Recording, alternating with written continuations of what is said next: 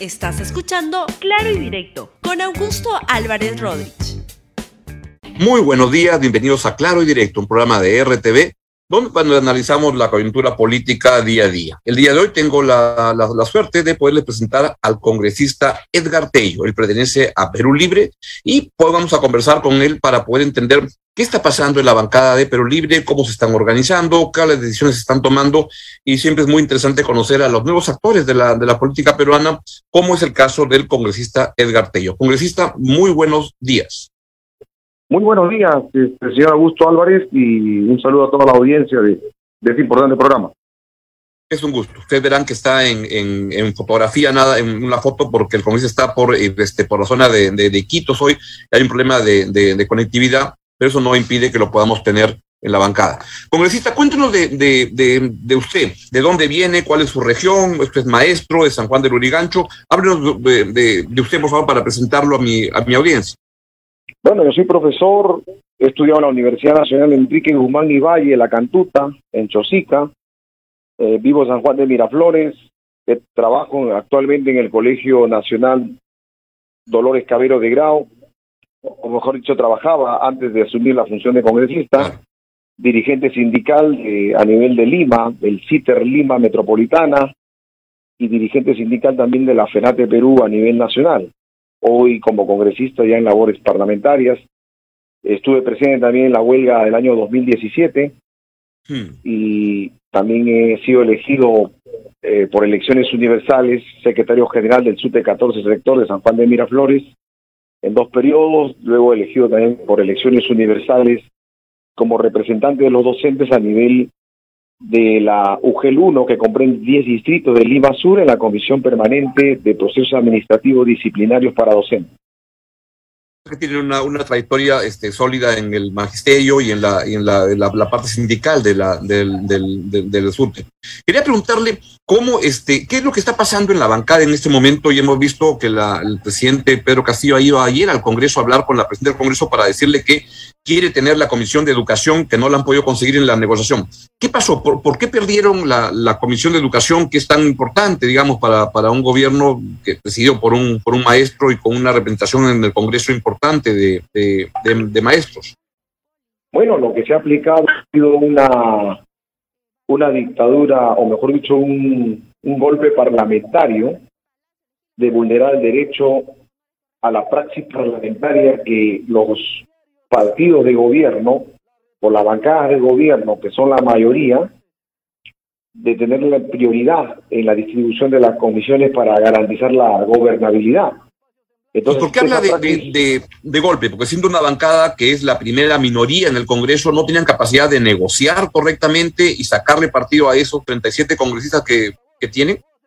El artículo 34 del reglamento del Congreso de la República establece que se debe procurar respetar el principio de pluralidad, proporcionalidad y especialidad en la materia. Y más aún si las bancadas que conforman el Congreso de la República se, se llaman democráticas, lo mejor es el diálogo y el consenso de compartir las comisiones. Pero aquí, ¿qué ha pasado? Se han aliado todas las bancadas para distribuirse ellos las comisiones que eh, digamos que consideramos importantes como constitución, presupuesto, educación, agraria, transportes, vivienda, salud, y al final han dejado lo que ha sobrado de comisiones a Perú Libre, siendo la bancada mayoritaria. Entonces, ¿cómo le podríamos denominar ese tipo de distribución de, comisiones en la bancada? Si la, los han, la, versión que nos cuenta nos los han atrasado porque son comisiones importantes, ciencia y tecnología, ambiente, mujer, digamos que las políticamente más fuertes que pueden ser desde educación, en el caso de ustedes, o, constitución, o sea, o economía o presupuesto, los han abierto. Y eso es lo que usted está, este, que no les ha tocado ninguna comisión de peso político importante. Que hemos propuesto, ¿no? A través de nuestro vocero, y peor aún, cuestionan a los funcionarios públicos que no, no rinden, no, no, expresan meritocracia, pero ahora los candidatos que van a presidir las comisiones que ellos se han distribuido, ¿no? por los medios de comunicación, la República, el Comercio, el día de ayer y otros, ¿no? Eh, son personas que tienen sentencias judiciales, ¿no? Tienen sentencias y, y, eso como que le quita seriedad al trabajo que pretenden hacer en las comisiones. Y peor aún, en la bancada que tiene mayor cantidad de maestros que vienen de la huelga del 2017, no nos permiten la Comisión de Educación y pretenden poner ahí un egresado. ¿Y dónde queda la meritocracia? Congresista, ahora, para, para hacer la, la bancada parlamentaria oficialista, digamos, es tan importante tener la Comisión de, de Educación que ustedes tienen el, el Ministerio de Educación, digamos, donde se corta el jamón, es ahí. Pero queremos contribuir a impulsar que la educación en nuestro país sea uno de los pilares fundamentales del cambio, se necesita pues tener, participar también dentro de la comisión. Y eso es parte del derecho de todo parlamentario y del partido de gobierno con mayor razón, si pretendemos garantizar la gobernabilidad del país. Entonces, en la práctica, están demostrando que no son nada democráticos y peor aún al vulnerar el artículo 34 del reglamento del Congreso de la República. ¿Y qué es lo que está ocurriendo entonces ahora? En, porque Renovación Popular, que entiendo que es la que tiene la, la, la presidencia de la Comisión de Educación, ha dicho que no la quiere ceder, que se va a mantener en eso y que quiere, este, que no, no, no van a, a acceder al pedido hecho por el presidente Castillo ayer. ¿Es, ¿Es así? Bueno, el presidente Castillo, en primer lugar, ha hecho su visita protocolar ante tantas invitaciones que hizo la presidenta, por un lado, y por otro lado, como jefe de Estado, él puede visitar el Congreso cuantas veces considere conveniente, ¿no? Por un lado, y por otro lado, lamentamos bastante de que un partido que no ha recibido el respaldo popular para poder, digamos, llegar a la presidencia y tener la bancada mayoritaria, pretenda, pues, eh, presidir una comisión en la cual no ha sido el, el, reflejo de la votación de todos los, los peruanos, de todo el magisterio, ¿no? Y eso vemos que no hay ánimo de contribuir a la gobernabilidad, sino de obstruir. Y esperamos que la bancada reflexione en ese sentido y no se pretenda, pues, generar pues toda una, una disconformidad y perjudique a los estudiantes y a todos los, los maestros de la educación en el país.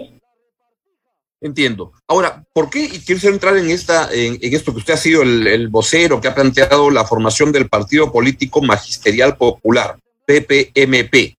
¿Por qué no se sienten cómodos en Perú Libre que tienen que crear un partido pensado solamente en el tema este, de, de educación? ¿Por qué se abren de la bancada? Hay una decisión, hay una división en, en, Perú Libre. Perú Libre no le da importancia al tema de educación que tienen que crear una, una, un partido aparte. En primer lugar, aclarar que yo no soy el vocero ni tampoco soy el creador, ha sido resultado de un Congreso Nacional de Maestros que se han reunido el 30 de julio y ahí han determinado.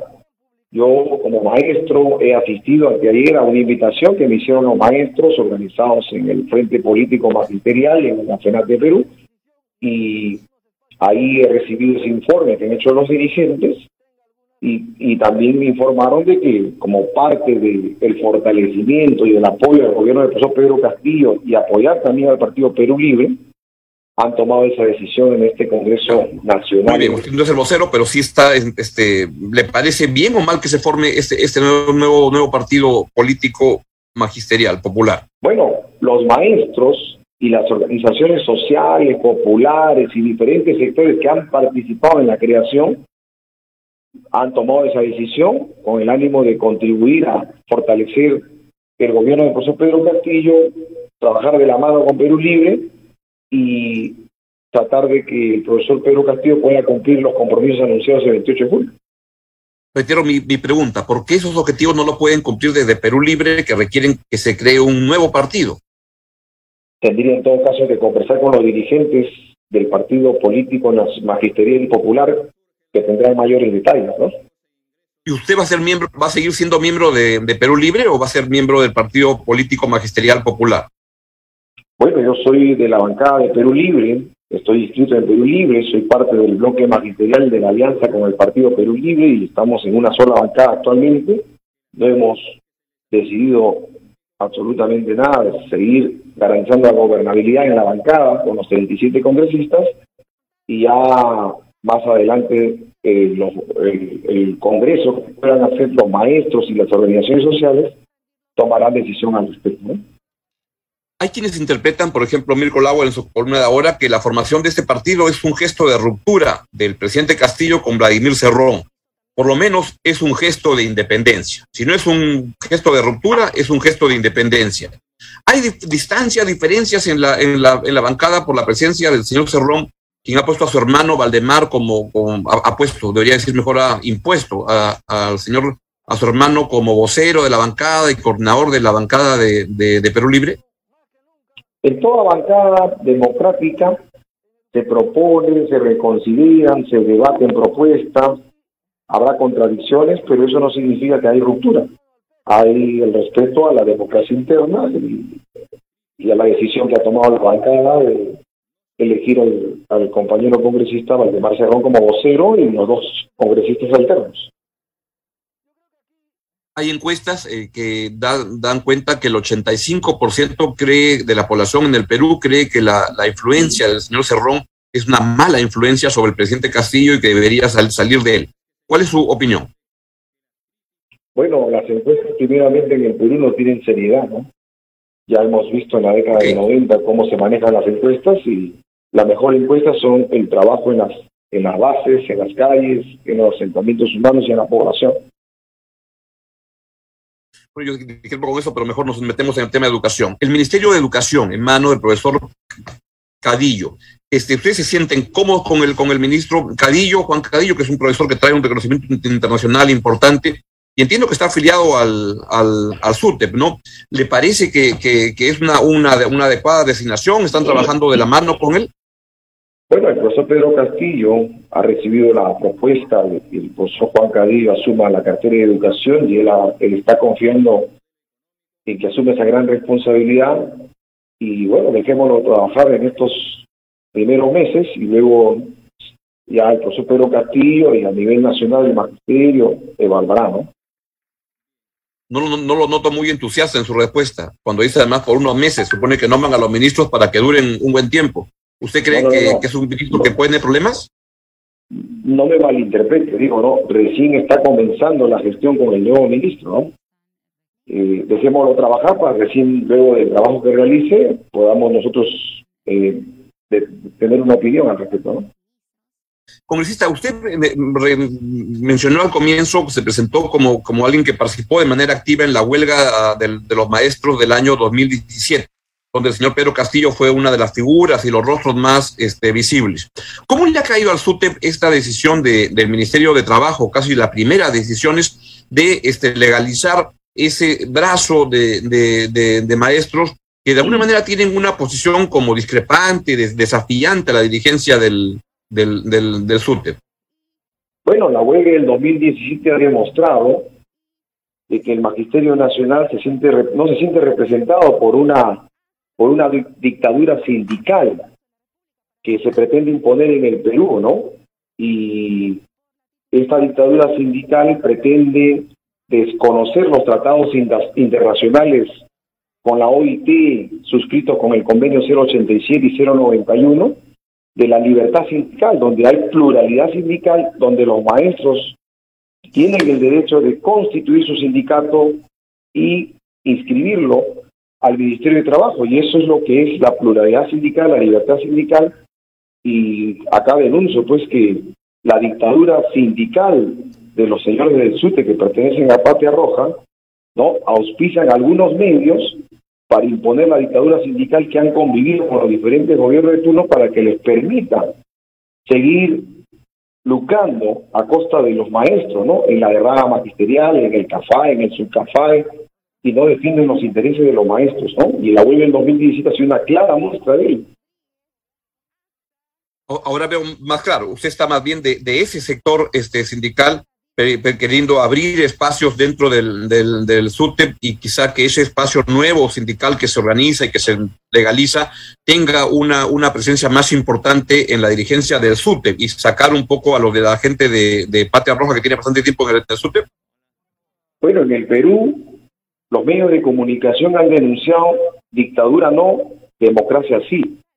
Y no, no puedo creer que algunos medios de comunicación estén promoviendo la dictadura sindical en el SUTE y no respetar los convenios internacionales con la OIT y la democracia sindical, que debe existir también en los gremios, ¿no? Y la constitución de un nuevo gremio que los maestros se han organizado, han determinado en un congreso, mm. lo han inscrito al Ministerio de Trabajo. Y eso se debe velar que se respete la democracia en el Perú, la democracia sindical también, y se respeten los convenios internacionales, la Declaración de los Derechos Humanos, la Declaración Universal de Derechos Humanos, y no se, se esté, digamos, eh, algunos medios no estén promoviendo, pues, este la dictadura sindical del SUTE.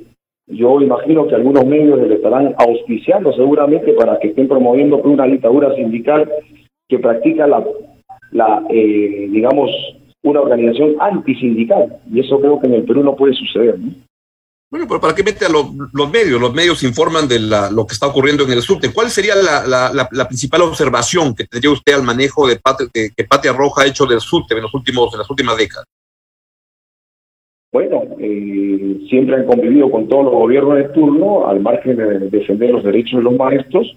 Por eso los maestros en las 26 regiones del país han determinado organizarse e inscribir sus sindicatos regionales para luego constituir lo que es la federación, ¿no? Por eso tenemos en Loreto el CITER Loreto, en Lima el CITER Lima, en Apurima el CINTEA, en Taime el SENATE, y así en todo el país, en Cajamarca, la Baretre, ¿no? Que son sindicatos que se han inscrito con representatividad de las bases regionales, ¿no?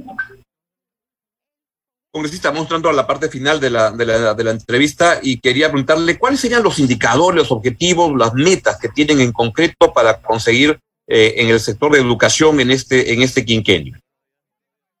Bueno, el profesor Pedro Castillo anunció que es una revolución educativa y eso se va a hacer con la participación de los actores principales, universidades, facultades de educación. Acá en el Perú hay una Universidad Nacional de Educación, Enrique Guzmán y Valle, facultades de educación, colegios de profesionales, padres de familia, empresarios. Los medios de comunicación también son parte de este, de este proceso que también debe contribuir a esta revolución educativa.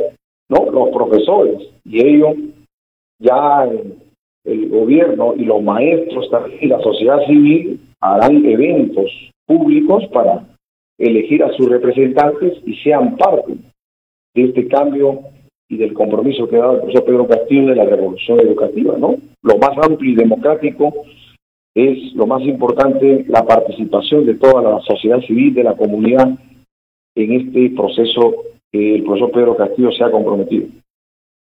Congresista, le quiero agradecer mucho su, participación esta mañana en el programa y va a ser un gusto ese, seguir conversando con usted aquí en, en, RTV.